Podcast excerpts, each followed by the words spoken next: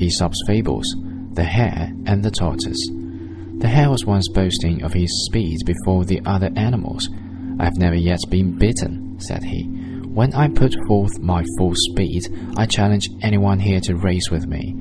The tortoise said quietly, I accept your challenge. That is a good joke, said the hare. I could dance around you all the way.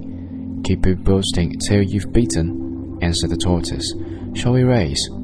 So a course was fixed and a start was made. The hare darted almost out of sight at once, but soon stopped and, believing that the tortoise could never catch him, lay down by the wayside to have a nap.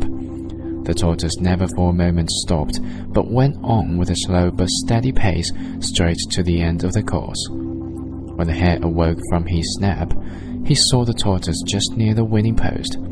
The hare ran as fast as he could, but it was too late. He saw the tortoise had reached the goal. Then said the tortoise, Slow and steady wins the race.